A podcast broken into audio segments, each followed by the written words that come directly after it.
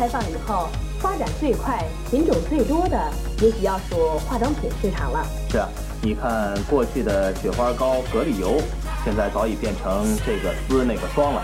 呃，尤其是电视广告中的化妆品广告，真是令人眼花缭乱。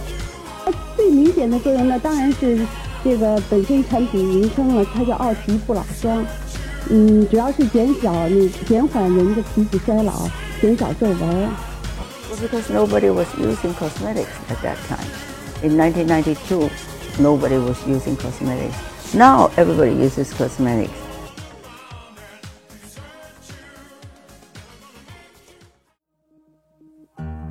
这是一档嗑着瓜子儿讨论生老病死的播客节目。我们会尝试在轻松、坦诚的对话中，讨论如何优雅、坦然地应对从中年到老年的各种变化，无论是自己的还是父母的。大家好，欢迎收听《中年延长线》，我是倩倩，我是大聪聪。前几天我妈躺在沙发上敷面膜，我一看是一款最近还挺流行的面膜，我也没有给她买过或者推荐过，我就会特别好奇她是怎么被种草的。所以这一期呢，我们就想科学严谨的探究一下妈妈们的美妆护肤观念是怎么形成的，以及她们的皮肤有什么样的特点，需要在购买美妆和护肤产品的时候被特殊的考虑。嗯，就是原来我会非常羡慕别人家的酷妈妈，就会跟着女儿一块儿去美容院呀，然后就是女儿用什么她用什么呀，甚至比女儿还能发现被种草的这种产品，我觉得哇，真的好酷啊！妈妈，你为什么不能就是做这样的敢于尝鲜的妈妈？我会觉得为什么这么落伍，会稍稍有一点这样的感觉。嗯，但是就是慢慢的做了我们的节目，还有之前学习的理论，人是其实很难不被自己的环境，不管是社会环境还是家庭环境，或者是自己的小的小圈子的观念所影响的。所以这期我就很想回到就是妈妈八十年代九十年代之初，去看看她的美容护肤观是怎么形成的。所以我也就找了一些资料，我就发现，而且我和我妈妈还有周围的阿姨聊了一下，我就发现很有意思。现在我还能清清楚楚地记着，小的时候拿着空瓶子去小商店买散装的雪花膏的情形。那个时候，早晨啊，洗完脸，擦一点儿香喷喷的雪花膏出门，就是一件很奢侈的事情。第一款护肤品呢，就是大友谊，当时。嗯，妈妈就用这个，所以我们小的时候呢，就也跟着她用这个。对他，因为他们年轻的时候，可能正好是经历到呃物质比较匮乏，然后自嗯自然灾害也好，或者是嗯文革也好，所以他们那个年代，他们的青春期的初期的时候，可能是没有任何的这种护肤品啊，就是非常的少。那等到他们可能当嗯进入到三十岁左右，改革开放了之后，其实市场被打开了，对吧？那是我们小的时候，八零年这八零年代刚出生的时候，然后到了九十年代。就是中国女人的第一支口红开始出现在大家的这个购买清单里面，嗯，然后妈妈们也会开始尝试一些就那时候流行的品牌和一些化妆品的产品。化妆品是口红，什么牌子也不记得了，多少钱也不记得了。护肤品好像是高丝面霜，友谊雪花膏。第一个化妆品是紫罗兰粉，哦，雪花膏好像是友谊雪花膏。当时就是上海的春雷品牌的那个胭脂，还比较流行。哦，所以你童年是有用过的吗？就是有有去悄悄用我姥姥会用，然后那我妈妈是不用的嘛，但我经常会在我姥姥家，然后我舅妈会用。对，还有叫美加净这个牌子。美加净不是给小孩用的吗？我小时候用那个孩儿面，我觉得孩儿面好不好闻呢？就是一种腻腻的味道。就总之那个年代的，就是护肤品大概都会长成那个样子。对，稍微高端一点，好像就会更香一些。啊，然后但是他们的包装瓶子就是会那种很小铁罐，或者是小玻璃瓶，对吧？对对。而且那个年代的，就是口红，你你你有没有觉得，其实好像现在想想，那个年代口红都是一个样子的，就是那种小铁管，就是那种。啊，然后颜色好像都是红色的，哦，对，就鲜红色，好像是。对对对对啊对啊啊，就不会说像现在品类这么多。其实我小时候见过我妈一整个彩妆盒，就那个盒里面说是她就是别人从广州带回来，那时候广州、上海就属于比较洋气的地方，就从那个地方带回来的。然后那盒里面有各种颜色，我觉得天哪，真是太炫酷了！为什么我妈妈就是就是都不用？然后我就觉得很可惜，我就会偷偷的在我妈不在家的时候拿去用，然后就涂在了嘴上，然后嘴都肿了。后来 这是你妈不用的原因，找到了。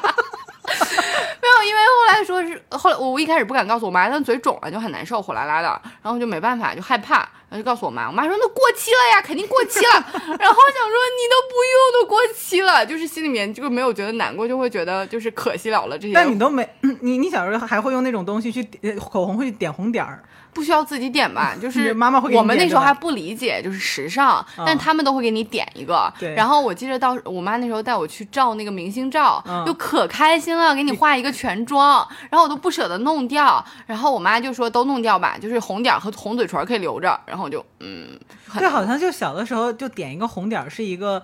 呃，还很有节日庆祝气氛的那种感觉，对吗？谁去点了一个红点儿，大家不会觉得很奇怪。幼儿园演出都会给你点红点儿，对对也不知道这是从哪儿来的。就是我你说想想哪吒，就我们我们现在很少给我，就是你你不会给你儿子去点红点儿。对，就是很有时代气息，对吗？就是对对对对对就是对，这个都是当时我想不到那时候的口红都被用来点红点儿了。所以我觉得那个时候就是妈妈们的第一支口红对我们也是有影响的。这类似经历我也有一个，就是我小的时候，我妈不让，因为我妈是那种就是她认为所有的人工产品都是不自然的，所以我一直到青春期很青春期的时候，十几岁的时候都没有用过洗面奶，然后那个时候就会觉得很油，所以当时我自己方式就是会。用那种香皂糊脸上，然后去洗脸，然后结果因为糊的时间太长，碱性太大，导致整个脸出来就烧的像猴屁股一样。自己会觉得就是深度清洁，像敷面膜一样，也不知道哪里来的想法，就用那种香皂打的很厚很厚，然后敷在脸上，然后出来，我妈说你怎么了？就是整个脸像被火烧了一样。对，就是因为对，就是你刚才讲到的，我妈妈就会认为任何的有化工的人工添加的东西都是不不自然的，所以她也不会让你用，也不会主动给你买。呃，我印象里面也是小的时候会有打扮的很漂亮、很时髦的阿姨，对，然后我妈就是素面朝天，就就可能，但是我觉得他们其实有一点是让我觉得还那个年代的人还是有风骨的，就是他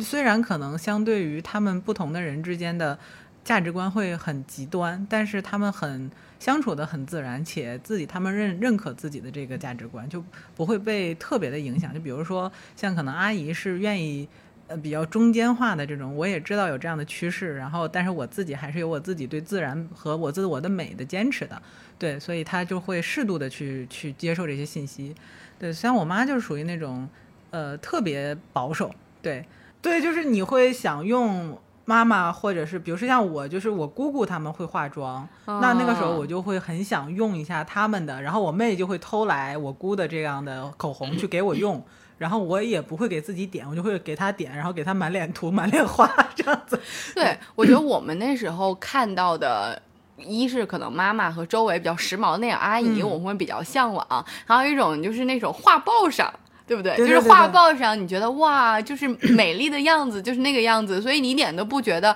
画的花里胡哨的像妖精。但是我们妈妈那时候，我印象中，我妈妈那时候就是很抵触的，她会觉得那个是妖里妖气，就是过于花里胡哨。然后后来我就就是现在我才明白，他为什么那时候会有觉得那个花里胡哨的，嗯，原因是因为在他们青春期的时候，其实七十八十年代那个时候还是比较保守的，而且那时候的保守是体现在于对于男女性别的这种弱化上，而且那时候之所以会弱化男女性别，是因为就是社会主义的观念里面是要强调解放女性的生产力，就女性在就是马克思恩恩格斯他们的理论里面会认为女性应当被解放去作为她的生产力，她不应该说在家庭里面就是承担那些原来。传统社会里面赋予女性的这种附庸的角色，所以就那个时候对于女性的这种平权，我觉得一定程度上也会带动说中国的女性没有像日韩的女性那样，女人如果出门不化妆就是有伤风化，然后影响了这个社会的这种美观感，就把女人当做一种商品，就是你是被欣赏的。那个物品就是你应该就是或者说它已经变成社会礼仪和社会规范的其中一部分了。那怎么不要求男性说一定要怎样怎样怎样才出门呢？对吧？日本男性不是也刮眉吗？对，也 也也挺惨，就是对人很压抑嘛。就是可能他是。因为你想，我们父母这一代，其实他们童年和成长青春期都是在经历很动荡的社会变迁。对，然后一个是没有这个条件，对，二是就是确实就整个这个条件也推崇大家说不要那么强调这种外在的美，所以他们可能就一定程度上就是长在阳光下，就会更欣赏。对，我觉得我们父母那一代其实他把朴实当成一个很好的美德，对他不会觉得说你。有很多外在的加持，就会增加你的人的魅力。对，对对对，就是他们很很推崇这种美。是的，但同时那些漂亮阿姨们，我觉得是在九十年代初的时候，有更多的新鲜的信息传递进来，也有就是欧美流行传到港台，港台再传到就是中国的大城市，然后大城市再传到小城市。就我妈妈其实是生活在小城市嘛，但是她说她周围的。就是所谓的那时候的意见领袖，就是周围有那么一两个比较活跃的爱美的，然后他们就比较善于把大城市的这种流行趋势和护肤品就会带回来，然后家里面常出差的人也会把这种作为送礼佳品，就是比如说一 一小罐雪花膏啊、什么口红啊之类的，所以那个时候那种就是那时候的 KOL，就我觉得本身就是他的 personality，他的个性就会更。呃，他因为更更外向，对社会没有给他那么多资源，所以他需要更多的努力去获取这些，所以他可能我觉得，呃，不像我们现在，可能我们很轻易在直播间就可以买到东西，对吧？我们也可以被回，可能比如说像呃小红书啊、淘宝，我们可以随便搜到，就是我们获取信息的渠道多了之后，我们的成本是降低的。但对那个时候的阿姨们，就是。就可能对那个时候的时髦精阿姨们，对他对 就他们对他们要求反而更高。是的，是的。他们获取信息就是对，像你说的，他们获取信息没有那么容易。之后，他们反而是那那部分性格最强的，就对这件事情最在乎的、最在乎、有非常大热情的人，他才会成为这群人里面的那个在这件事里面的驱动者和信息传播的原点，对吧？然后像我们现在。很多人，大家就是很多人生活在这个区间范围内，是因为你获取信息，你被信息这些信息包围着，就是你可能不太需要费特别大的力气，你就会知道原来护肤品需要啊洁面是护肤一什么精华，然后原液乱七八糟一步一步，就你在不在乎的人，你多多少少总会知道这些。嗯，然后我记得小的时候，我陪我妈去化妆品柜台，我妈那个时候还会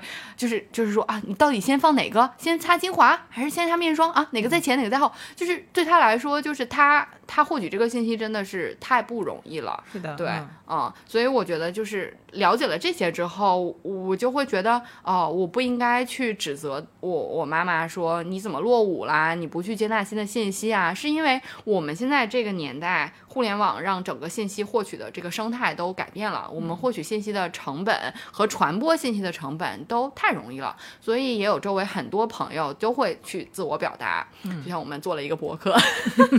对啊，是啊，对，所以就是就就就这一切之后，会真的更理解他。嗯，但是其实随着社会的这个包括技术的进步，就是对这个护肤这件事的认知的进步，其实妈妈们以前可能对所谓我们在想说什么是他们对自然的理解哈，嗯嗯，就可能一方面是比如说成分，就他们很喜欢希望说，我看一下这个成分，哎，珍珠粉，哎，什么什么花儿。啊，还有蜂蜜，好像这个就都是可吃的，你知道吗？就是，呃，原料最好是天然的。这个年龄了，皮肤一般都比较干燥，选化妆品的时候呢，一般都选一些原料天比较天然、含有天然保湿因子的，嗯，一些品牌的化妆品。现在选护肤品最看重。嗯，首先应该是皮肤舒适度吧，然后，嗯，功效，有人推荐或者有人用过什么的，好像是更好一些。你知不知道那个紫罗兰粉？这个我还真不知道。就是我问我妈的时候，我妈说让我想一下，让我想一下。哦，紫罗兰粉，紫罗兰粉，我查了一下是个什么东西呢？紫罗兰粉就是紫罗兰花磨成的粉，然后它打在脸上，它类似于现在使用的一种。干粉定妆粉，就那时候基本上没什么湿粉，也没有 BB 霜嘛，那么就干粉，主要的功能就是提亮肤色和遮瑕，它有一点物理性的遮盖，因为它就是细密的粉末，然后紫色呢又可以调节那个肤色嘛，对对对，所以那时候它用的，然后它有一点香调，然后就觉得是非常女性化的一个就是胭脂和遮瑕的化妆品。了解，对，其实你看他们那时候的理念就是，哎，我这个东西就是。纯天然的对东西做成的，对，那可能现在就是说，哎，我可能还要看看它有没有添加其他不该添加的，或者是我认为不好的成分，比如说铅啊、汞啊这些，它确实可以提亮增白，对对对，但是可能如果有这些添加，可能技术手段上他们也是会在意的。嗯，妈妈和阿姨们的认知其实可能我不知道有没有随着这个社会的进步，可能也会出现这种，比如说呃信息滞后啊，或者是有可能有偏差，比如说有很多阿姨可能她就防晒。这个概念可能这十年来会越来越被提上大家就是护肤的一个认知的很重要的一个环节。嗯，那可能以前大家对防晒认知就是我又不出去暴晒，我为什么要防晒，对吧？或者是说还有另外一种极端就是就是脸基尼，不是说从中国阿姨、中国大妈 就是流行出去嘛，就是过度防晒，就是就是爱美的人就是认为白就是至上的，对对吧？嗯，然后就是把浑身上下护个很严实，对吧？或者是完全就是。你不去接触，但其实你日常生活里面的这些日光灯啊、紫外线，可能它都是对，所以就可能还有很很大一部分人是因为觉得说，哎，这东西抹上去之后可能会觉得很油腻，嗯，那我是是不是要把它当成化妆，就是化妆品、彩妆这样的一样的去卸？那很麻烦，那我又不想。对，那其实就是可能像这样的自然的理念，就关于自然的理念，可能多少可能会随着技术的发展和社会认知会会有应应该会有改变。对对，就是我觉得这个部分其实是我们可以慢慢去，就比如说这种知识项的，是我们可以慢慢去跟妈妈们讲解的。就是一部分我们的知识其实应该是同频的，比如说在防晒这件事情上，我其实原来是一个不太防晒的人，但是很多人会说防晒是护肤的最后一步。如果说任何化妆品你都不用，你用什么？研究这方面的人会说，呃，防晒。嗯。然后我我又想说真的吗？但是我这次真的看了一些皮肤科的书，里面就是皮肤科的医生是说，呃，首先你皮肤里面有一种非常重要的这个细胞叫黑色素，黑色素就是你身体自带的防御官，嗯，在日晒的情况下，黑色素就会赶快出来保护你，那它来保护你，最后的结果就是在你的皮肤上，呃，沉淀出黑色素，就是晒斑，然后晒斑再。更严重了之后就是老年斑，很多人会想说，我这么年轻就老年斑，四十我才四十就不接受。比如说有些皮肤科的医生会说话比较重，然后就会说这是老年斑，然后很多人就说。what 我根本就不可能，就说太恶劣了。但其实就是它从原理上，其实就是一个一个一个更严重的结果。对啊，大家原来观念里说我我不防晒是我就是没关系，我就是老化也是自然风吹日晒的，谁的脸不会这样呢？但其实不是的，就是你防晒现在嗯，科学的进步是说防晒可以让你的皮肤免受晒伤，还有皮肤癌，还有皱纹，就是这些。都是因为晒过了导致的，或者你现在紫外线可能也也也更强，所以说就种种原因导致现在呃会非常强调说防晒是重要的一件事情，所以妈妈们不要觉得。呃，防晒就是不自然了，而且麻烦啊，对，是，对，而且现在其实产品有很多不同质地的，对吧？对，现在防晒的产品也有迭代。原来我们小的时候，我印象中就是去海边，妈妈一定会给我擦防晒霜，我就觉得好油啊，我的天呐！所以我现在自己也会在选的时候想说啊，我不要油的，不要油的。但是就研究了之后，发现现在已经有进化的凝胶喷雾，这些其实都不会像原来那么油，然后不油的话，其实也不会堵塞毛孔，就不会有这层。问题，而且现在就是物理防晒和化学防晒，我，也是有有有有区别和界限的。比如说，原来只有就物理防晒就是。呃假白，就你涂上之后，你觉得啊，你脸上就是那时候根本就搞不清楚到底是怎么回事儿，就觉得天哪什么鬼，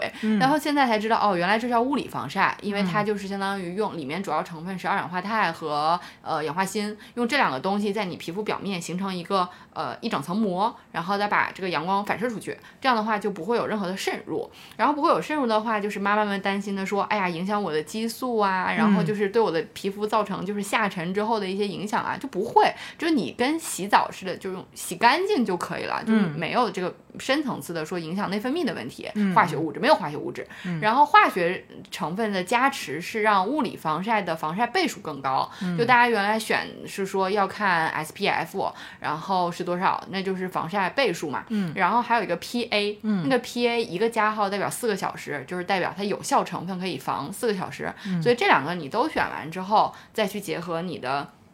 皮肤的特点是选择凝胶啊，还是什么的，还是呃气气垫儿啊？嗯对，就是就是其实有很多选择，就是妈妈们不要单纯的因为这个排斥。嗯嗯嗯，了解。所以阿姨们如果说担心自己因为呃斑啊，然后因为这种就是造成的可能看上去会显老的阿姨们，一定要做好防晒。It's that girl Lay Lay,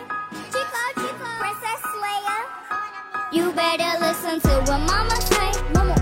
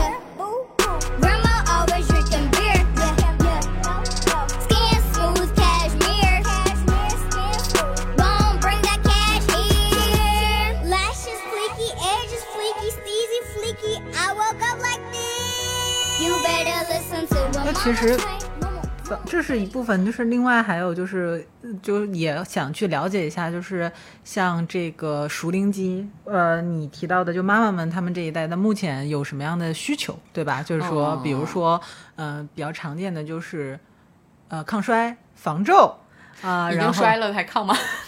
其实我从十九岁开始就抗衰，就是其实是对的，因为嗯。我们的皮肤从出生就开始老化，对。然后只不过就是就是你皮肤年轻的时候有更强的修复能力，就是你睡觉其实就在修复它，对然后就其他的细胞就在工作，心理上就是你吃个猪蹄儿，我胶原蛋白就回来了。对，就是大家有兴趣的话，可以回听一下我们之前关于这个健康养生保健品的那一期，就是胶原蛋白吃进肚子里面是不能被同样作为消化胶原蛋白吸收到脸上的，就是这是没有意义的。有的人说，那我打到脸上可不可以？嗯，就是这方面可以咨询一下医生，但是有一个基本的呃前提的知识，就是衰老其实是发生在真皮层的，然后真皮层的是胶原蛋白啊、弹性蛋白，就是这些的流逝，就是胶原蛋白保证的是皮肤的稳定性，就是、就支撑起来嘛。嗯然后呃，弹性蛋白就是你皮肤的延展性，做各种表情啊，然后它就是挤下去之后，它还能再弹回来。嗯但是年纪大了之后，这两个的能力都会下降，嗯所以会导致很多人说啊，我不敢做什么表情，不敢有笑太多，会笑出皱纹，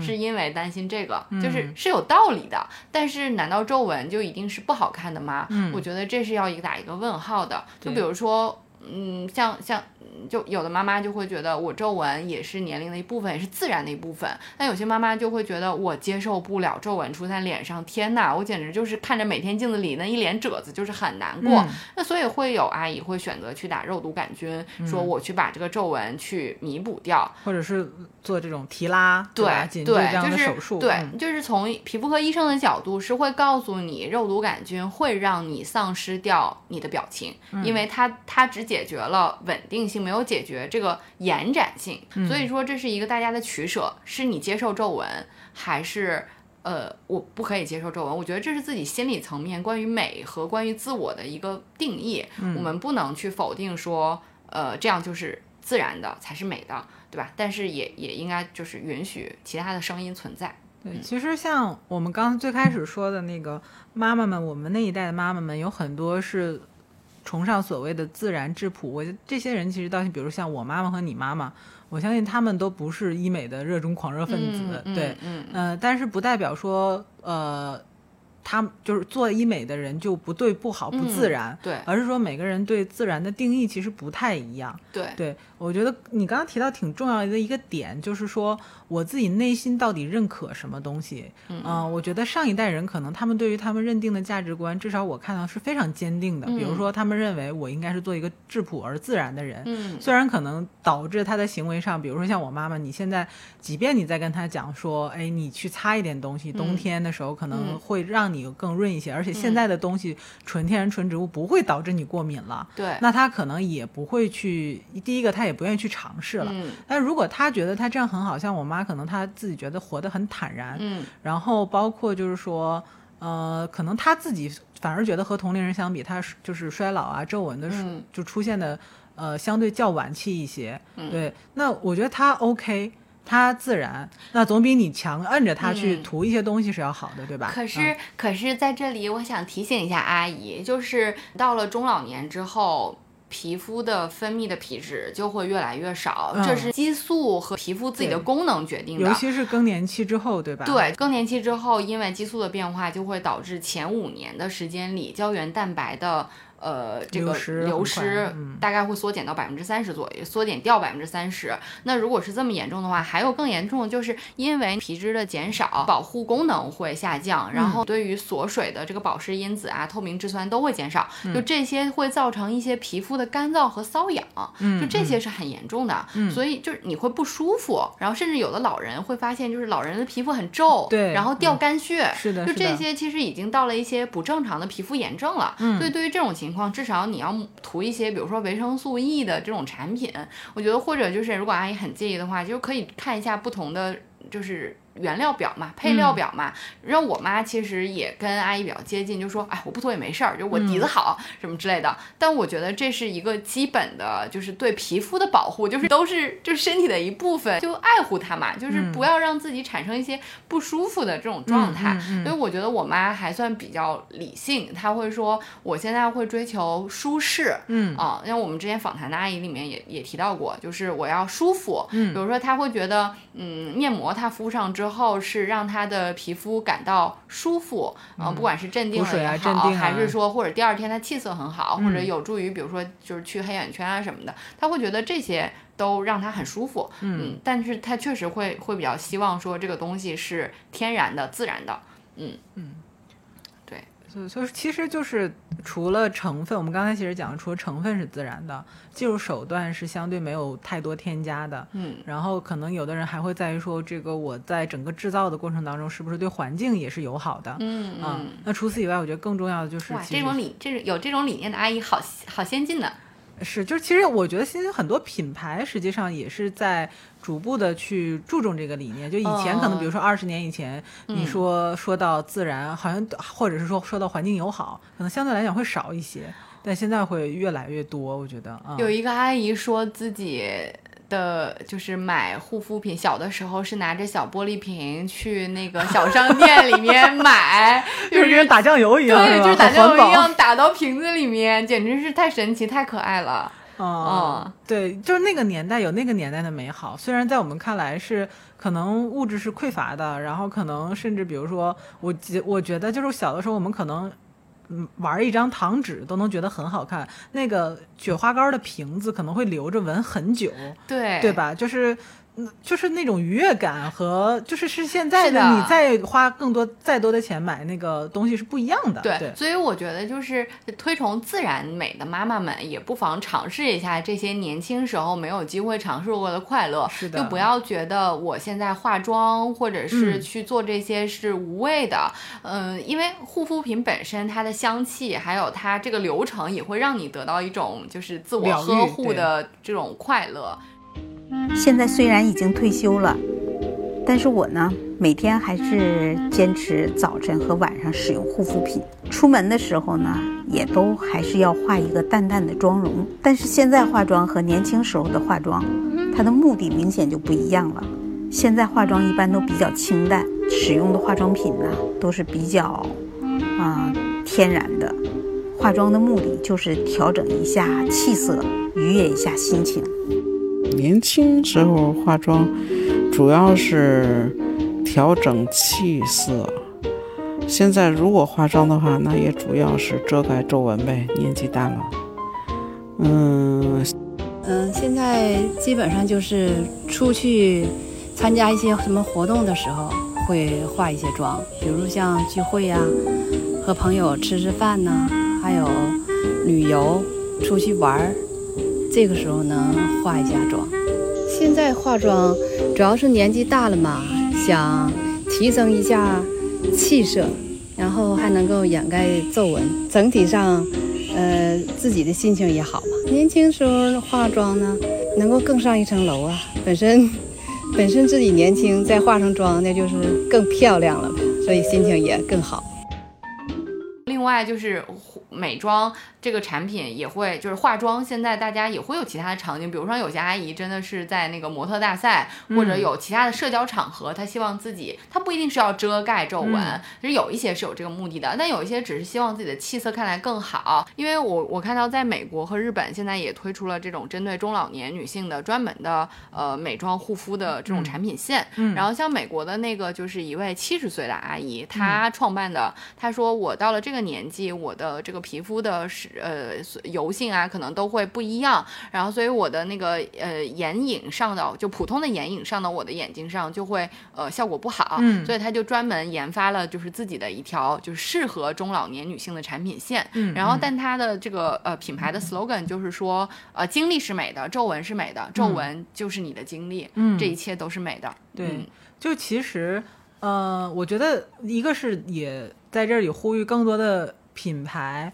然后去多多关注这个阿姨啊、妈妈们这个年纪的女性她的彩妆需求，因为嗯现在可能很多彩，当然就单品而言的话，我想功能性都是普适的，嗯。但是比如说以前可能没有过太多彩妆经验的阿姨们，可能嗯到了年纪有了闲时间，想花点精力去装扮自己的时候，你让她在这么多的信，其实有时候信息太多也是一种爆炸。对你让她在这么多信息里去挑去选，其实她也很难，就是去做很好的尝试，而且包括整个化妆的工具技巧上，其实我觉得可以为这些，就比如说有简妆需求的这样的嗯。中，就是中年或者老年的阿姨们，可以嗯。为他们提供一些套装啊，或者是说，呃，甚至是说简化一下教程对，嗯。简化一下这样的就是产品使用的这个流程，或者是嗯。从产品特性上来讲，做一些适合他们的。嗯，一般朋友用的好，朋友推荐的，我呢就先上网上或者小红书上查一下这个产品，它的适用年龄啊，它的主要成分呐、它的效果呀怎么样，还还要看一看好多人的评价如何。即使准备选的时候呢，也要听一下家里人，特别是孩子的意见，我才能使用一个新的化妆品。比如买化妆品，有时候送的小样，感觉好，可能会换一下，嗯或者是朋友或者是子女推荐，也会偶尔尝试一下吧。还有另外一个就是说，其实对于他们来讲，嗯、当然就是说对于。呃，无皱，然后对于胶原蛋白有特殊追求的人，可以采取更先进的手段。嗯但是可能我觉得，嗯、对于这个年纪的阿姨来讲，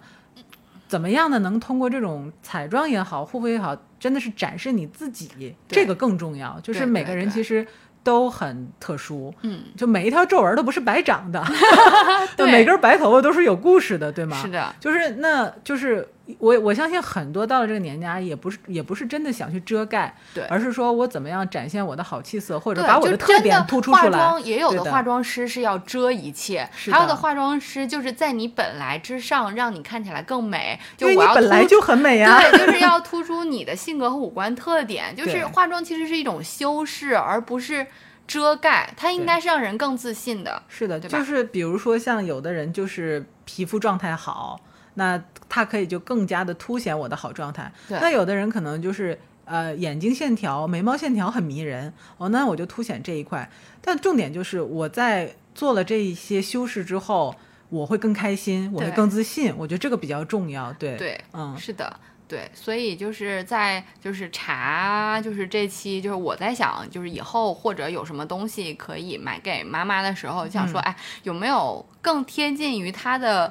呃，这种诉求的，嗯。呃，原始的，就是他更能接纳的这种产品，比如说他希望可能更像是紫罗兰粉，就是她嗯熟悉的东西然后成分上也会让他觉得更安全、嗯。更天然。嗯。然后我真的去搜了一下，就是确实有一些国外的护肤品可能会主打有机啊等等。我我其实会推荐，就是像那个就什么大葡萄的那个葡萄籽精华给我妈，嗯我会说，嗯。哎，这个你看就是葡萄籽啊，不然你也要就是自己去搞一搞，然后然后做一个嗯就我妈真的会在家 DIY 面膜，我就说，那你反正这个就是更无菌的嘛，你就用这个呗，嗯对吧？然后像粉的话，我就看到就是国内有最新的牌子，就像自然堂嗯这种，就是很年轻的牌子。然后它强调的就是它它的成分里面，就我发现它有一个紫色的气垫粉，嗯呃，防晒的。嗯然后那个的成分就是喜马拉雅冰川水、雪绒花，然后还有什么珍珠粉，这些都是妈妈本来就用的东西啊，我就觉得嗯它可能接受度会更高一点。嗯对，我觉得就是诸如此类，可能会他的接受度更高，然后那么他愿意尝试就去尝试，而且我觉得妈妈们她们不见得又一定要接受我推荐给她的东西，嗯。就是他可能他的这个信息路径是他的同龄人用了说不错，他就也愿意去试一试。那我的东西反而是让他试用一下，当做小样让他去试一套，他觉得嗯不错不错，他自己就会去买。嗯。我觉得就是要尊重他们自己的消费理习惯和护肤理念，嗯嗯嗯，而不是强推，就是就是，据说这个是贵妇品牌，大家都用，然后就很好。就我妈反而会觉得有一个贵妇品牌，就是像那个拉麦克，就我妈会觉得太油了，就是对她的皮肤就不适用。嗯，就是不同的产品，可能就是确实是对不同人的肤质是也不一样。就是比如说像我自己的话，就可能也会存在这个情况。对，我们就是就是十八岁的时候，就恨不得用三十八岁在用的，就是最强效的那一种。对我曾经还出现过担心，就是因为我当时二十出头的时候用了这样强效的护肤品之后，我就有一天跟我以后没有 对以后没有了，用到了？贵妇级的天花板产品，啊我以后可怎么办？对啊，那我以后该怎么办？然后我妈当时说了一句让我至今记忆犹新的话，她说：“啊，你放心吧，这个技术迭代的会比你的 就是会比你的年纪要长得要快。”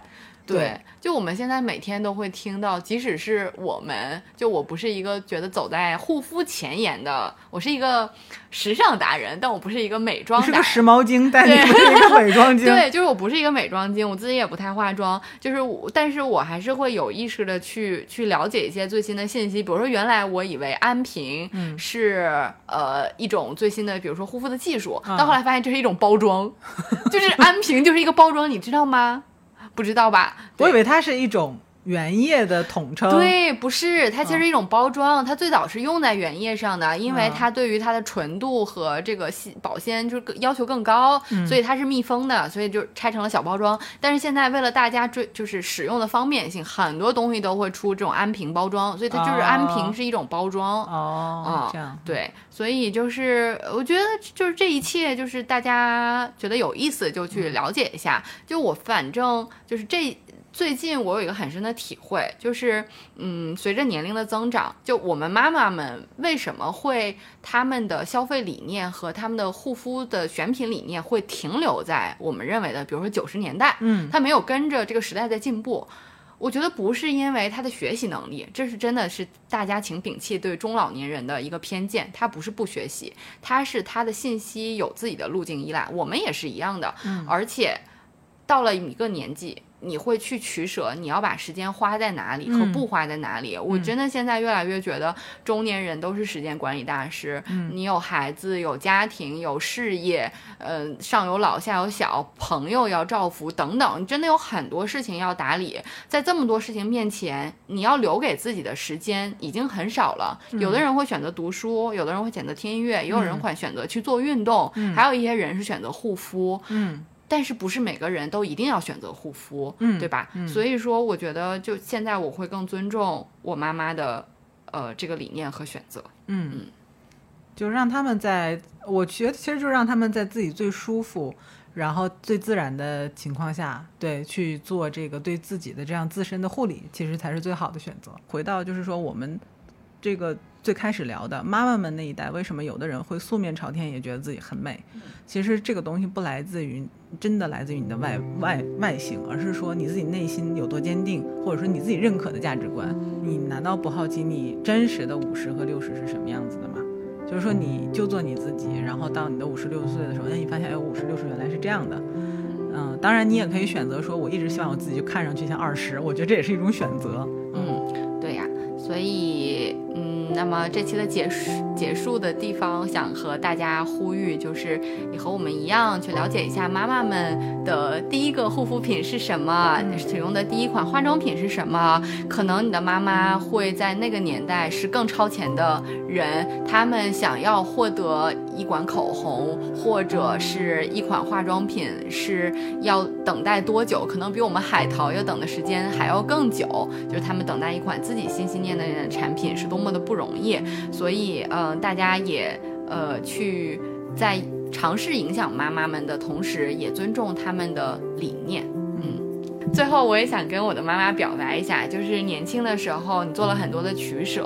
呃，为了自己的小家，然后为了我的成长。那现在，嗯，你也应该勇敢的去追求自己的生活，不管是在小的方面如何选择自己认为更天然的护肤品，还是在。大的方面，想要追求自己的呃人生理想，比如说去爬个喜马拉雅，或者就是去参加一些嗯种草的公益活动，我也觉得是举双手赞成的。嗯，但是一定要做好呃锻炼的准备，还有防晒。阿姨，其实阿姨本来就很美，我觉得只要按照自己的心意去生活，然后按照自己的方式去护肤啊，照顾自己啊，我觉得就是可以绽放更多妈妈妈们更多的美。对，好的。